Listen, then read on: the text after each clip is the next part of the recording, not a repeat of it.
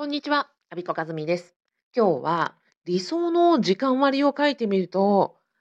自分のなりたい姿が見えてくるし、実現もしてしまうという話をしたいと思います。実は私、2018年6月に自分のその時間の使い方を振り返って、自分の理想のなんか時間割っていうのを書いたんですね。当時は公務員現役でしたし、まだ退職願いも出してなかったですし、辞めることも、うん、考えてはいたものの、まだ決心できないぐらぐらしているという状態だったんですよ。で、それをたまたま今、2021年の8月、3年2ヶ月経って、たまたまこの表を見たら、もうぎょっとするぐらい、この理想の時間割通りに自分が生きていることを発見して、ちょっとこのパワフルさに驚いたということで、ここでシェアさせていただきたいと思います。当時公務員だった私は、自分の時間の使い方、ライフスタイル、こんなライフスタイルが送りたいなということを考えたんですね。え平日は朝4時に起きて、朝ヨガをして、なんか手帳をタイムを取って、えー、執筆をしたり、発信をしたり、朝活をしたり、その時考えていたのは、なんか朝空いている店舗を活用してなんかビジネスできないかな、みたいなことを書いていました。で次、4時、朝4時から6時まではそんなことをして、6時から9時までは朝ごはん作ったり、家族を送り出したりする、で家事をするで。自分の仕事の時間は午前9時から午後2時ぐらいまで、コーチングをしたり、カウンセリングをしたり、研修をしたり、イベントをしたり、執筆したりをしたいな。で子供が帰ってくる午後2時から5時ぐらいは、子供を家で迎えて、一緒におやつ食べたり、遊んだり、勉強したりして、親子で一緒に習い事したいな。ここには、この表にはね、水泳したり、音楽したり、まあ、子供たちの興味によって一緒にやりたいって書いてます。で午後5時から夜8時までは、ご飯食べて、お風呂入って洗濯したりして、夜8時には子供と一緒に寝る生活をしたい。これが平日のタイムスケジュール。土日は子供たちが休みだから、まあ、朝4時から6時は早起きして自分の時間、仕事したりして、で、家族が起きてきたら休みは外遊びしたり、旅行したり、キャンプしたり、なんか、えー、友達とか親戚とか一緒に遊べるようなことをしたいなって書いてるんです。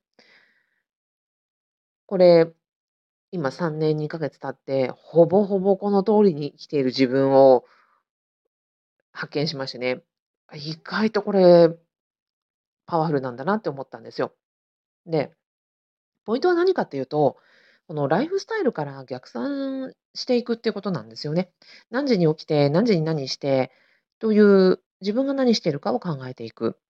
あとは、私の周りでも同じようなことをおっしゃってる方がいて、例えば、湘南の海が見える場所で生活をしたい。家をのドアを開けたら、潮の香りがして、毎日砂浜を散歩して、夏には泳いだり、サーフィンしたりする生活がしたいというところから、働き方や生き方をこう近づけていったっていう方がいらっしゃいます。それから、海外いろんなことところを、えー、旅して、日本も海外も旅しながら家族でノマド生活を送りたいということで、それを実現されている方もいらっしゃいます。なので、なんか何をするかにフォーカスするじゃないですか。その自己実現っていうと、自分は何ができるか、何が得意なのか、市場価値は何なのかみたいなところからこうフォーカスしていくと結構難しいんですよね。自分の得意って何なのかが難しいし、それから市場価値を見つけるのも難しいし、それがどんどんどんどん変わっていく、移りゆくので、そっちにフォーカスしてなかなか具体化しづらい。逆に自分は何時に起きて、誰と一緒にいて、どこでご飯を食べて、えー、半袖を着ていたいのか、コートを着ていたいのか、ある方はそうですね、あの、ずっと半袖を着いた暖かいところで生活したいから、その雪国では生活したくないっていうふうにおっしゃった方がいて、すごく大事だなと思いましたね。となると、年中半袖で生活できるように、場所も、そのライフスタイルも考えていくってなったら、結構具体化しませんか？なので、えー、今日はあなたがこうなったら理想的だなっていう、ま、時間もお金も全く自由になるとか仮定したとして、あなたはどんな、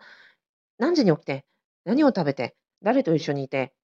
どんな風に過ごしたいかというのを描いてみると、そこから見えてくるものがあるし、意外とそれが叶っちゃいますよということで、えー、お話しさせていただきました。以上、アビコカズミでした。